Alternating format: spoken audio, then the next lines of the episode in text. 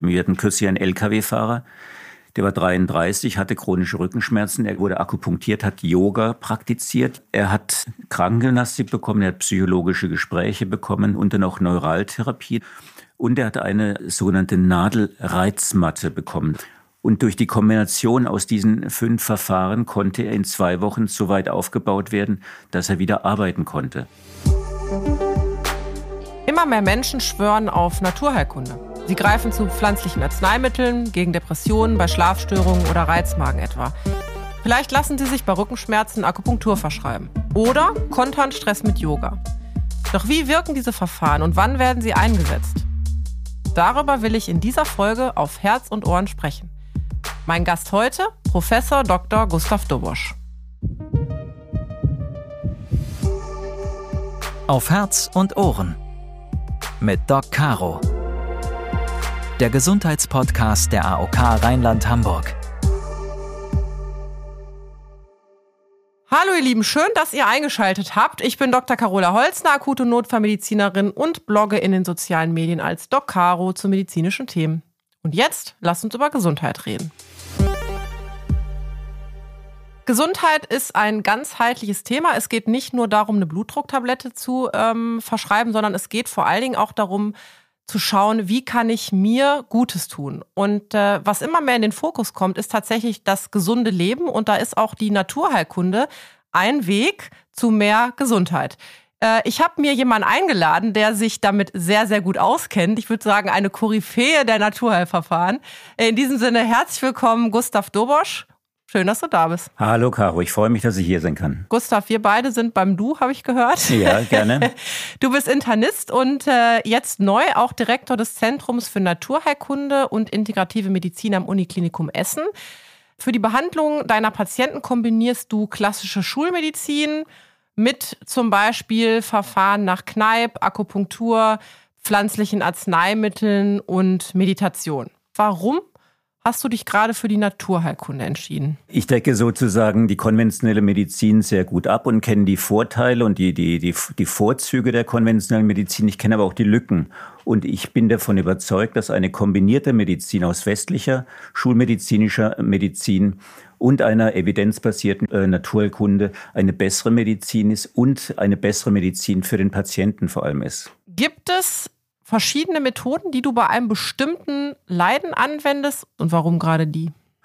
Also ich ähm, mache kneipsche Anwendung morgens nach dem Duschen, dusche ich mich kalt, das weckt, weckt dann auf und man ist schlagartig hellwach. Und ich mache regelmäßig Yoga, vor allem für den Rücken und insgesamt für die Beweglichkeit. Gleich wollen wir das beleuchten, warum das auch für die Gesundheit förderlich ist. Bevor wir aber loslegen, wollen wir uns und euch eine Minute auf den gleichen Stand bringen. Das Thema in 60 Sekunden. Körper, Geist und Seele in Einheit. Das ist die Grundlage der Naturheilkunde. Und die liegt im Trend. 80 Prozent der Deutschen nehmen inzwischen Angebote naturheilkundlicher Behandlungen in Anspruch und glauben, dass das der sanftere Weg sei, Krankheiten zu bekämpfen. Naturheilkunde meint eine Vielzahl von Methoden, von A wie Akupunktur bis Y wie Yoga.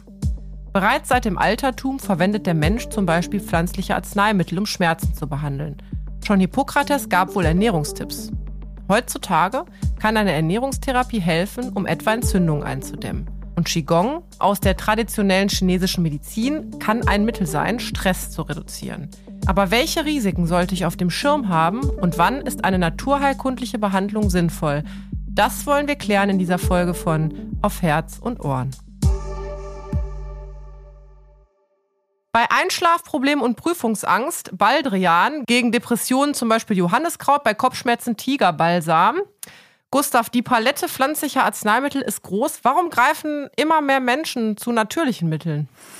Das hat sicherlich mehrere Gründe. Wir wissen ja schon seit vielen Jahren, dass naturkundliche Verfahren immer beliebter sind, vor allem bei gebildeten Frauen aus dem Westen. Und man muss sagen, dass in, den letzten 20 Jahren auch viele Untersuchungen durchgeführt werden, die wiederum die Naturkunde in ein anderes Licht gerückt haben und sich eben herausgestellt hat, dass eine ganze Reihe von Verfahren auch seriös sind und, und wissenschaftlich geprüft. Ähm, vielleicht auch so nach dem Motto, weil es einfach schnell zugänglich ist, also weil es mal eben in der Drogerie kriege. Ja. Wir haben eben angeführt Baldrian, Johanniskraut, Tigerbalsam. Das sind ja alles natürliche Stoffe. Wie wirken die denn? Ja, ganz unterschiedlich natürlich. Äh, Tigerbalsam ist, ist, ja ein, ist ein Produkt aus China. In, in Deutschland äh, wurde Pfefferminzöl dafür äh, verwendet. Da gibt's gibt's eine Untersuchung äh, aus einer Arbeitsgruppe in Kiel, die gezeigt haben, wenn man Pfefferminzöl an die Schläfen reibt, das ist eine Stelle, die auch als Akupunkturpunkt bekannt ist, an den, an den Schläfen und zwischen den Augenbrauen, dann reduziert es die Schmerzintensität bei Menschen mit Kopfschmerzen deutlich, also signifikant, das heißt, es ist nachweislich wirksam. Ähm, Johanniskraut wirkt nachweislich bei äh, leichten und mittelschweren Depressionen und zwar genauso gut wie ein konventionelles Medikament. Da gibt es eine Vielzahl von Untersuchungen.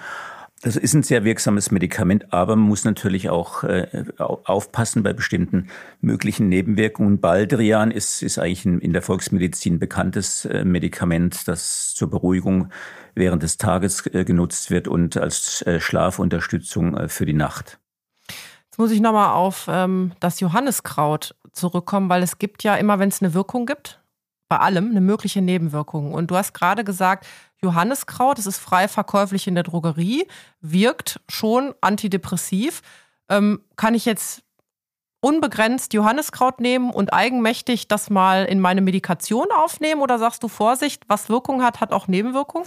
Genau, gerade beim Johanniskraut muss man aufpassen. Es aktiviert bestimmte Enzyme, die auch andere Medikamente unter Umständen hemmen oder aktivieren. Und äh, von, vor dem Hintergrund muss man aufpassen, wenn man gleichzeitig die Antibabypille nimmt, weil es sein kann, dass das Johanneskraut die Wirkung der Antibabypille verringert. Mhm. Man muss aufpassen, wenn man gleichzeitig eine Chemotherapie durchführt, weil diese Chemotherapie in ihrer Wirkung abgeschwächt werden kann. Das heißt, wenn eine Chemotherapie eingenommen wird, sollte man auf keinen Fall Johanneskraut nehmen. Mhm. Und man sollte auch kein Johanneskraut nehmen, wenn man eine sogenannte Immunsuppression hat, also ein Medikament, das das Immunsystem runterfährt, zum Beispiel nach einer Herztransplantation, Leber- oder Nierentransplantation, weil auch diese Medikamente gehemmt werden können durch Johanneskraut. Ich hatte das mal mit einer älteren Dame in der Notaufnahme, die Blutverdünner genommen hat. Und wenn ich mich recht erinnere, verstärkt das die Wirkung von Blutverdünnern, richtig? Genau, es kann auch die Wirkung von Blutverdünnern verstärken. Was ganz interessant ist, ähm, wenn man als Arzt die Patienten fragt, welche Medikamente nehmen sie, wird Johanniskraut gar nicht aufgezählt, weil irgendwie das Gefühl ist, das habe ich ja in der Drogerie besorgt. Also an dieser Stelle nochmal bitte den Appell, es ist ein Medikament. Genau, genau. Gibt es äh, auch noch weitere Nebenwirkungen? Also man muss natürlich bei, bei pflanzlichen Präparaten auch immer darauf achten, ob nicht irgendwelche äh, zusätzlichen Substanzen drin sind, was weiß ich, Verunreinigungen oder Pestizide. Das ist zum Beispiel bei, der, bei vielen äh, Kräutern aus der chinesischen Medizin so, dass die sehr stark verunreinigt sind.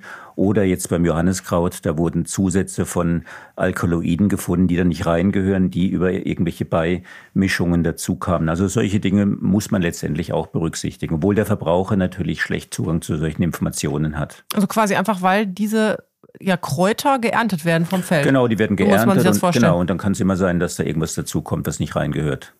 Und kann ich denn, wenn ich Kräuter vom Feld ernte, immer genau wissen, wie viel Dosis jetzt wirklich in diesem, äh, in diesem Kraut ist, also die Wirkstoffdosis?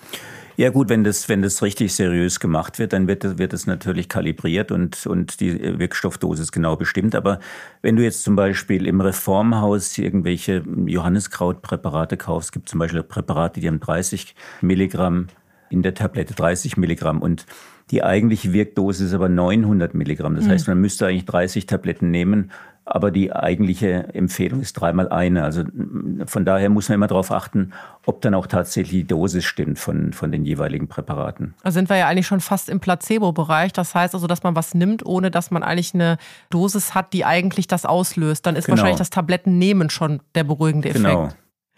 Du hast mir im Vorgespräch erzählt, dass äh, Pflanzenheilkunde tatsächlich nur ein sehr kleiner Bereich der Naturheilkunde ist. Das hat mich auch überrascht.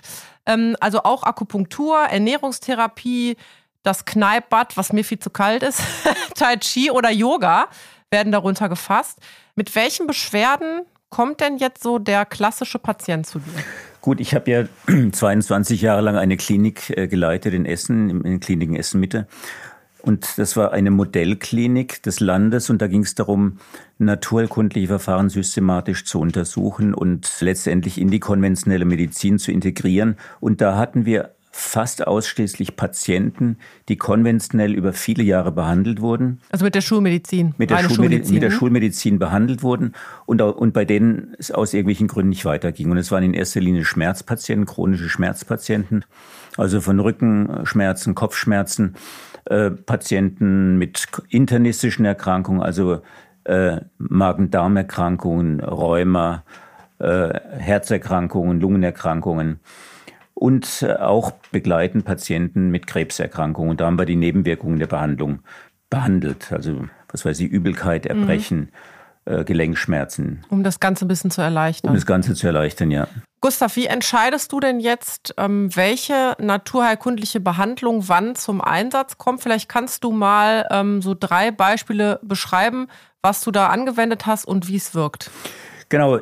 Also die, die Art und Weise, wie wir zu einer Entscheidung kommen, nennt sich evidenzbasierte Medizin, EBM. Also gibt es Studien, hat der Arzt selber oder habe ich selber Erfahrung mit, mit, der jeweil, mit dem jeweiligen Verfahren und was wünscht sich der Patient? Also die drei Punkte sind ganz wichtig und sind die drei Kriterien der wissenschaftlich geprüften Medizin. Und wenn wir jetzt zum Beispiel die Kniegelenksarthrose nehmen, also den, das verschließende Knie, äh, dann wissen wir, zum Beispiel, dass die, dass die Arthroskopie wenig Effekt hat oder also kein. Die Kniegelenkspiegelung, wo mit der Kamera so rein, was der Orthopäde so gerne macht. Genau, die Kniegelenkspiegelung hat basierend auf, die, auf den wissenschaftlichen Untersuchungen keinen Effekt. Also mhm. sowohl das Debridement, das ist quasi die Kniegelenkspülung, als auch das quasi Glattschleifen, beide Verfahren haben nachweislich keinen Effekt. Aber was einen guten Effekt hat, ist zum Beispiel die Akupunktur. Äh, und bei der Akupunktur gibt es sogenannte reaktive Areale, also bestimmte Areale, die auf äh, Akupunkturstimulation wirken. Und diese Areale entspannen sich und haben offensichtlich eine schmerzlindernde Wirkung auf, die, auf das Kniegelenk. Interessanterweise halten diese Effekte auch re relativ lange an, nach Studien äh, gemäß äh, über ein Jahr teilweise. Dann, was auch sehr wirksam ist, ist die Blutegeltherapie. Oh, das kenne ich von meinen Pferden. Da habe ich das auch mal nach meinem operierten Pferd aufs Gelenk gemacht. Ja, das Blute Blutegeltherapie ist immer ein bisschen spooky. Manche erschrecken sich davor und, und wollen es nicht haben, aber dann die meisten entscheiden sich dann doch dafür. Ich fand sie eigentlich ganz süß, diese kleinen schleimigen Blutegel. Ja, die sind ganz süß, aber wenn die auf deinem Knie sitzen ja, die und, beißen ganz schön. und, und immer, immer, dicker werden, dann. Das Pferd hat geturnt, möchte ich sagen, ja. Ja, das Pferd sich. sich ja, ja, die wollte das loswerden. Ach, sehr interessant. Ja, ja, weil die beißen. Also das Beißen tut ja weh und danach ist aber gut. Ah, ist interessant. Mhm. Also die, man setzt so vier, fünf Blutegel aufs Knie, die, die bleiben etwa 90 bis zu 90 Minuten, saugen sich dann voll und geben aber gleichzeitig eine Substanz aus ihrem Speichel ab. Und dieser Speichel enthält verschiedene, also über 30, 40 Substanzen, unter anderem schmerzlindernde Substanzen, also morphinhaltige Substanzen, aber auch immunologisch äh, wirksame Substanzen, weil, und das ist das Interessante, die Schmerzlinderung tritt im Durchschnitt erst nach drei Tagen auf. Wenn es jetzt nur Morphin ähnliche Substanzen wären, würde die Schmerzlinderung sofort auftreten. Mhm. Und es ist auch ein ganz, ganz interessantes Phänomen. Es gibt offensichtlich eine Intuition von Tieren, dass die auch das Gespür dafür haben, dass ihnen die Blutegel gut tun. Das also, ist ganz spannend, weil mein Pferd hat erst Theater gemacht, als sie gebissen haben und als die einmal dran waren, hat sie mit gesenktem Kopf geschlafen. Ach, das ist interessant. Also das, das war irgendwie ganz interessant zu sehen, weil ich dachte, oh Gott, das hält nie im Leben, aber danach war Entspannung angesagt.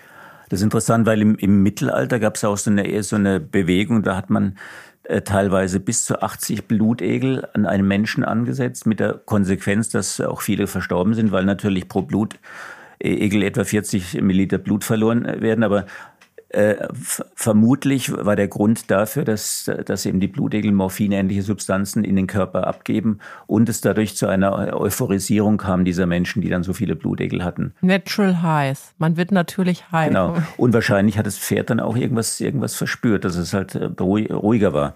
Gut, und dann ein, weiteres Verfahren gegen Kniegelenksarthrose, und das, das ist äh, aus der chinesischen Medizin, das Taiji, also dieses Schattenboxen, diese, diese langsamen Bewegungen. Und da äh, habe ich eine kleine Episode aus China, als ich als ich 1983 in China studiert habe, war mir aufgefallen, dass auch ältere Männer und Frauen in der Lage sind, in der Hocker zu sitzen. Entweder an der Bushaltestelle, damals gab es noch keine Autos in China, gab es nur Fahrräder. Und was es auch noch gab, es gab nur Plumpsklos. Aber das war überhaupt kein Problem für die Menschen damals. Die, die sind ja in der Hocke im, an der Bushaltestelle und, und auf dem Klo gesessen. Ich stelle mir jetzt gerade am Essen Hauptbahnhof, die Menschen warten auf den ICE in der Hocke. Genau, das genau. wäre auf jeden Fall ein schöner Anblick. Das wäre bei uns gar nicht mehr denkbar, nee. weil, weil 50 Prozent der über 60-Jährigen können überhaupt nicht mehr in der Hocke ja. sitzen. Und, aber das lag daran, dass damals noch sehr viel Tai Chi gemacht wurde. Die haben jeden Tag um 6 Uhr haben die, haben die angefangen, ihre, ihre Übungen zu machen. Das ist nur noch ganz, ganz selten der Fall heutzutage in China. Also das sind so die, die, die bekanntesten äh, naturkundlichen Therapien bei Kniegelenksarthrose, die nachweislich wirksam sind. Also für die gibt es genügend wissenschaftliche Erkenntnisse, dass, äh, dass man sagen kann, es ist evidenzbasiert. Hast du auch vielleicht ein paar Tipps und Verfahren irgendwie in petto bei Kopfschmerzen? Also was wir relativ häufig behandeln, ist, sind äh, Patienten mit, mit Migräne. Und wie gesagt, zu uns kommen die Patienten erst, wenn sie alle äh, anderen Stadien schon durchlaufen haben. Das Besondere an den Migränepatienten ist, dass die natürlich auch sehr die haben eine sehr hohe Anforderung an sich selbst. Die schleppen sich zur Arbeit, machen auch gute Arbeit, gehen nach Hause und legen sich ins Bett und schlafen. Mhm. Die Patienten lernen, dass sich das Bewusstsein verändern muss. Dann müssen die Menschen eine Methode lernen, mit denen sie auch runterkommen können. Also man sagt, ein, ein Migränepatient hat einen Ferrari-Motor im Kopf, der einen häufigen Boxenstopp braucht. Die Patienten lernen zum Beispiel zu meditieren. Bei vielen hilft zum Beispiel auch das Fasten, das Heilfasten. In der Zeit nehmen die natürlich auch keine Medikamente. In dieser Zeit wird, wird der Körper quasi entgiftet. Und was zusätzlich passiert bei dem, bei dem Heilfasten, kommt es zu einer sogenannten Serotonin-Wiederaufnahmehemmung im Gehirn. Das heißt, Viele, viele Patienten kommen in eine Euphorie. Also das Fasten macht glücklich. Das heißt also bei Migräne ähm, Entspannung und äh, sich selbst bewusst machen der Situation plus Heilfasten als ja Entgiftungsreaktion mhm. und zusätzlich Dauer dabei behalten von Glückshormonen fördert, dass man die Migräne gut in den Griff bekommt. Genau, dass man sie in den Griff bekommt, dass man wenn die Migräne wiederkommt, weiß man, warum sie kommt und man weiß auch, wie man damit umgehen kann. Das ist auch ein ganz wichtiger Punkt, weil wenn Sie wissen, ich kann was tun, dann stärkt es Ihr Selbstbewusstsein. Dann hat es Auswirkungen auf das Auftreten der Migräne. Und das äh, finde ich ganz interessant, das Thema, ähm, weil so ein Blutdruck, wenn der 200 ist, den kann ich messen. Den kann ich mm. sehen. Da sehe ich, ja, Patient kommt mit Blutdruck, das glaube ich. Bei Kopfschmerzen ist es ja so, es ist sehr individuell und äh, auch aus Erfahrung werden die Leute oft nicht ernst genommen. Und das fördert natürlich auch noch, dass sie sagen, ich kann jetzt nicht schon wieder krank zu Hause sein, ja, ja. weil ich Kopfschmerzen Ganz habe. Schlimm, ja. Äh, dann kommt das mittlerweile mir so vor, äh, als würde mein Chef denken, ich habe eine Ausrede. Und damit verstärkt sich das ja tatsächlich selber. Ich habe noch einen Wunsch fürs dritte Beispiel. Hast du vielleicht was äh, für Rückenschmerzen? Da leide ich nämlich auch ab und zu mal drunter. Ja, unter Rückenschmerzen leiden äh, sehr, sehr viele Menschen. In, in Deutschland ist es mit einer der häufigsten Gründe auch für eine Berentung. Und das ist ein, ist, ein, ist ein spannendes Thema insgesamt. Und zwar gibt es in den USA eine sogenannte Opioidkrise. Ich fange mal an, damit äh, zu erzählen. Und zwar äh, haben vor 20 Jahren äh, haben drei Psychiater, die selbst eine Pharmafirma äh, aufgekauft haben, durch gezielte Fehlinformationen aller Ärzte weltweit, und zwar die Information gestreut, ein Schmerzpatient, der Opioide einnimmt, wird nicht süchtig. Müssen wir kurz erklären, Opioide, also Morphin, wäre zum Beispiel so ein Klassiker. Genau, das hast du vielleicht in, deinem, in deiner Ausbildung auch noch gehört, diese, ja. diese Aussage, die nicht stimmt. Und viele Patienten, die zu uns kommen, haben eben diese Kombination chronische Rückenschmerzen und Opiate. Häufig auch junge Menschen, die teilweise auch äh, nicht mehr in der Lage sind, ihren Beruf auszuüben. Wir hatten kürzlich einen Lkw-Fahrer, der war 33, hatte chronische Rückenschmerzen. Er, er, war nicht in der Lage, sich die Zähne zu putzen, ohne sich mit der linken Hand am Waschbecken äh, abzustützen. Und mhm. was bei ihm noch das Besondere war, er hatte einen chronischen Rückenschmerz und hatte keine organischen Veränderungen. Und das ist der unspezifische chronische Rückenschmerz. Das sind 90 Prozent aller, aller Fälle. Also er wurde akupunktiert, hat Yoga praktiziert. Yoga ist die nachweislich wirksamste Therapie bei chronischen Rückenschmerzen. Er hat äh, Krankengymnastik bekommen, er hat psychologische Gespräche bekommen und er hat eine, eine sogenannte Nadelreizmatte bekommen. Das ist, ist, ein, ist so eine DIN A4 große Matte, auf der kleine Nädelchen sind, äh, quasi fast so wie Akupunkturnädelchen, aber die gehen nicht durch die Haut, sie reizen nur oberflächlich. Und dann auch Neuraltherapie. Das ist eine Therapie, da wird mit einem lokalen äh, Betäubungsmittel bestimmte schmerzhafte Punkte an, äh, angespritzt. Und durch die Kombination aus diesen fünf Verfahren konnte er in zwei Wochen so weit aufgebaut werden, dass er wieder äh, nach einer gewissen Einarbeitungszeit, er war neun Monate vorher krank, dass er wieder arbeiten konnte. Also das ist ein nicht zu unterschätzendes Problem, gerade auch bei jungen Menschen. Ältere haben sowieso noch häufiger Rückenschmerzen. Vor allem, weil auch viele dauerhaft im Büro sitzen und sehr genau. viele sitzende Tätigkeiten genau. ausüben. Ne? Gustav, du beschäftigst dich ja seit, wie du gesagt hast, über 20 Jahren, eine sehr lange Zeit, also mit diesen Methoden. Wie ist denn die Studienlage? Also kommen wir mal zum Beispiel Stichwort Krebs äh, drauf zu sprechen. Einige der Verfahren, die du erwähnt hast, stehen inzwischen sogar in Leitlinien zur Behandlung von Krebspatienten. Ja, das ist ein ganz wichtiges Thema, weil viele Krebspatienten möchten sich naturkundlich mitbehandeln lassen. Der Hauptgrund ist, dass sie selber aktiv etwas machen wollen. Und deswegen ist es auch sinnvoll, dass man ihnen etwas anbietet, aber es muss seriös sein, es muss nachweislich wirksam sein oder zumindest keine Nebenwirkungen machen. Es gibt bisher keine Verfahren, die eine Wirkung auf den Krebs als solche haben, nachweislich. Das gibt es nicht. Aber es gibt eine ganze Reihe Verfahren, die unterstützend wirken. Und, und äh, Dafür sind die Patienten schon sehr dankbar, weil an den Krebs kann man sich gewöhnen. Aber woran sich die Patienten nicht gewöhnen können, sind die Nebenwirkungen mhm. der Medikamente. Deswegen ist es so vorteilhaft, dass jetzt äh, im September letzten Jahres die sogenannten S3-Leitlinien komplementäre Therapien in der Behandlung onkologischer Erkrankungen fertiggestellt wurde. Und diese Leitlinien sind im Internet äh, nachlesbar und für jede Therapie, die dort untersucht wird, gibt es eine bestimmte Empfehlung, ob sie und wie sie empfohlen werden kann. Was mir noch wichtig ist, es gibt ja diese Fatigue, also diese bleierne Müdigkeit, über die Krebspatienten oft klagen. Ja, das ist für viele mit die unangenehmste Nebenwirkung. Ich kann mich an eine Patientin erinnern, die hat mir das sehr anschaulich berichtet, dass sie so erschöpft war nach der, nach der Chemotherapie, dass sie nicht in der Lage war, sich selbst zu versorgen. Sie hat alleine gelebt und sie hat es kaum aus dem Bett rausgeschafft und ihre Nachbarn haben für sie gekocht und haben ihr das Essen vor die Haustür gestellt. Und die war dann bei uns stationär und hat sich sehr gut stabilisiert. Was wendet ihr da an zum Beispiel? Äh, je nachdem, wie, wie fit die Patienten sind. Also wenn, wenn gar nichts geht, das heißt, wenn sie zu erschöpft sind, dann hilft zum Beispiel Ginseng. Ginseng ist ein Präparat aus der chinesischen Medizin, das kräftigend wirkt aber auch Vitamin C. Dafür gibt es noch keine Studien. Hochdosiert Vitamin C. Zumindest gibt es keine Studien für diese Indikation, aber wir haben da gute Erfahrungen damit gemacht. Und wenn die Patienten dann in der Lage sind, sich selber auch mehr zu bewegen, dann eben Achtsamkeitsmeditation, Yoga ist sehr wirksam oder eben achtsamkeitsbasierte Therapien, Tai Chi oder Qigong. Und es ist sogar möglich, dass die Patienten sich selber mit einer Akupressurbehandlung behandeln. Das heißt, es werden neun unterschiedliche Punkte am Körper, werden jeweils für drei bis fünf Sekunden gedrückt. Und die ganze Prozedur dauert etwa eine halbe Stunde. Das machen sie täglich für zwei bis drei Wochen und es hat eine deutliche Wirksamkeit bei Schlafstörungen und bei der Fatigue. Also von daher ist die Fatigue eine ganz ideale Indikation einer, einer Krebserkrankung, die sehr gut mit unterschiedlichen Verfahren aus der Naturkunde behandelt werden können und die auch in den Leitlinien sehr gut dokumentiert ist. Alles das, was du erzählst, äh, sowohl aus dem, was du tust, also deiner Behandlung der Patienten, als auch aus Patientensicht, scheint das alles sehr, sehr individuell, aber auch sehr zeitintensiv. Also ich denke schon, dass der Therapieerfolg in irgendeiner Form von der Zeit abhängt, die man jetzt mit dem Patienten hat. Wie wichtig ist denn in dem Bereich, den du betreust, genau das, nämlich die Zeit für den Patienten?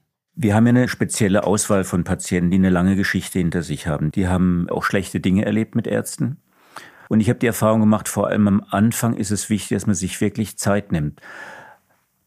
Dass man den Patienten in seiner Ganzheit erfasst. Wenn man gut fragt, wenn man die richtigen Fragen stellt, erfährt man auch andere Dinge, die auch relevant sind. Also es ist nicht selten, dass ein Patient nach, nach vier, fünf Tagen sagt, Herr Doktor, jetzt möchte ich Ihnen noch, noch was sagen, warum ich eigentlich komme. Äh, ich habe so ein bisschen das Gefühl, weil du auch viel von chronischen, äh, chronisch Kranken sprichst, von Menschen, die einen langen Leidensweg hinter sich haben. Hast du dir schon mal gedacht, Mensch, warum bist du nicht eher zu mir gekommen? Also könnte man vielleicht eine äh, ja, Chronifizierung vieler Erkrankungen vermeiden, wenn man früher was macht? Es gibt eine ganz, ganz interessante Untersuchung, die von, von meiner Arbeitsgruppe gemacht wurde vor einigen äh, Jahren, dass 50 Prozent der Menschen, die, die eine Akutbehandlung bekommen, jetzt nicht in der Notaufnahme, sondern beim Hausarzt, haben gar nicht die Beschwerden, die sie glauben zu haben, sondern irgendwas anderes. Und das äußert sich dann nur in den körperlichen Beschwerden. Das äußert Beschwerden. sich in körperlichen Beschwerden. Und äh, wenn man, wenn man nicht die Zeit hat, da, da quasi auch nachzufragen, kann es sein, dass, dass man ganz schnell ein Medikament gibt, das eigentlich in dem Fall gar nicht sinnvoll ist, sondern, sondern äh, was anderes wäre vielleicht besser. Aber, aber du hast recht, das habe ich mir schon oft gedacht, man hätte viel früher was machen können. Mich würde deswegen noch interessieren, wie kann ich erkennen, ob der Behandler sich wirklich auch auskennt mit diesen Verfahren und ob jetzt die Methode, die mir vorgeschlagen wird, für mich auch tatsächlich von Nutzen ist. Also worauf sollte ich achten, wenn ich einen Experten aufsuche? Ja, das ist nicht ganz einfach. Am besten richtet man sich an Fachgesellschaften. Die haben dann auch die, die Informationen äh, zu jeweiligen Ärzten. Und ähm, sich allein im Internet zu beraten, ist natürlich kritisch, weil, weil es gibt leider in dem Bereich sehr viele Scharlatane. Am einfachsten sind sie zu erkennen, wenn sie eine Therapie anbieten, die teuer ist. Ansonsten sollte halt ein Arzt, der sich mit, mit äh, Naturalkulinverfahren beschäftigt, auch selbstkritisch sein, dass er eben genau weiß, wann ist eine konventionelle Therapie sinnvoll und wann ist es hilfreich, naturkundig zu behandeln, wann ist es hilfreich, beides zu kombinieren. Gehen wir mal wieder zurück zum gesunden Menschen. Äh, Einschlafprobleme. Haben wir, glaube ich, alle schon mal gehabt. Gerade Stress, leichte Depressionen, Stimmungsschwankungen können sowas machen. Damit kämpfen eben auch ja, jüngere Menschen, Menschen mittleren Alters. Hast du jetzt mal einen Tipp, was man gerade bei Einschlaf- oder Durchschlafproblemen aus der Naturheilkunde verwenden kann? Gut, Schlafstörungen, es gibt eine ganze Reihe von, von Möglichkeiten. Es gibt äh, pflanzlich-medikamentöse Therapien. Was, was ganz Banales, leidest du unter kalten Füßen? Ich bin tatsächlich jemand, der eine Wolldecke nochmal extra um die Füße macht, weil ich oft kalte Füße habe, ja. Genau. Und es gibt eine sehr, sehr spannende Studie, die in einer Zeitschrift veröffentlicht wurde, die heißt Nature, also Natur. Und die konnte zeigen, dass die Einschlafgeschwindigkeit mit der Fußtemperatur korreliert. Und wenn du kalte Füße hast, brauchst du etwa 25 Minuten, bis du schläfst. Und wenn die Füße warm sind, brauchst du 10 Minuten. Und die Therapie wäre dann ein warmes Fußbad entweder mit Senföl, mit Lavendel zusetzen oder einfach nur mit, mit warmem Wasser. Auch das finde ich aber einfach umzusetzen und sehr effektiv. Genau. Und dann gibt es eine Steigerung, das sind die sogenannten nassen Socken. Da nimmt man ein paar Baumwollsocken, macht sie nass, fringt sie aus, zieht sie an und zieht ein, warmes Paar Wollsocken drüber. Dann werden die, die Baumwollsocken reflektorisch aufgewärmt. Das ist, sind eben die sogenannten nassen Socken. Dann gibt es Lavendel-Herzauflagen. Nimmt man Lavendelöl, reibt es auf der, auf der Brust ein, legt ein feuchtes, dünnes Handtuch, dann ein, ein größeres, äh, trockenes Handtuch äh, drüber und mummelt sich ein. Guck mal, ich mach's anders. Ich stecke meine kalten Füße bei meinem Mann unter die Bettdecke, dann schlafe ich ein und er nicht.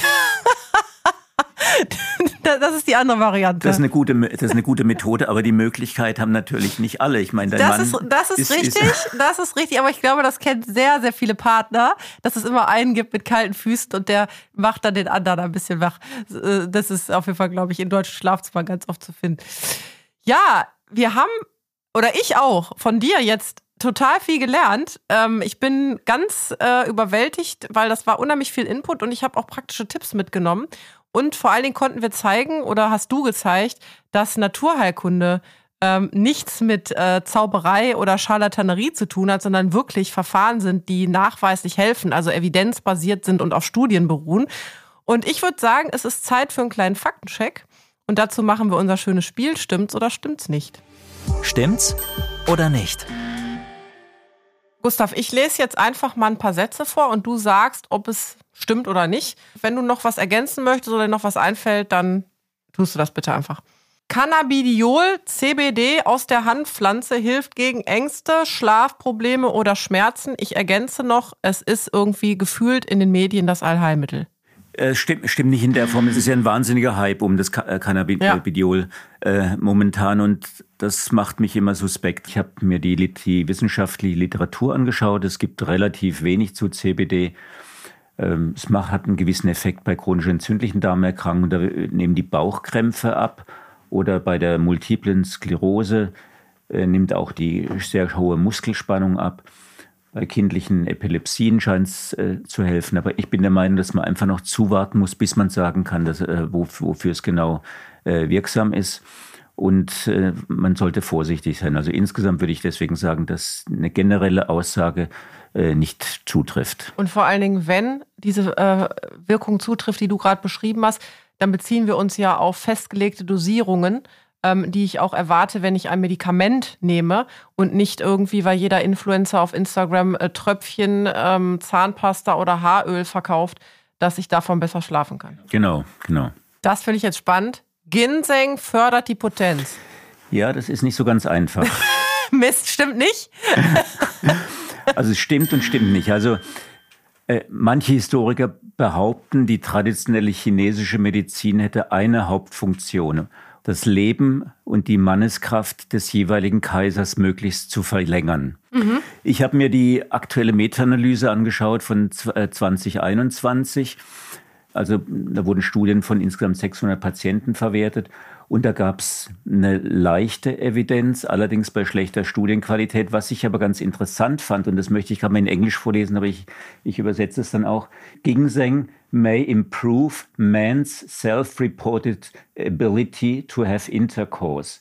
Also Ginseng hat offensichtlich das Selbstbewusstsein stärkt das Selbstbewusstsein. Sie sagen öfter, dass sie Sex haben.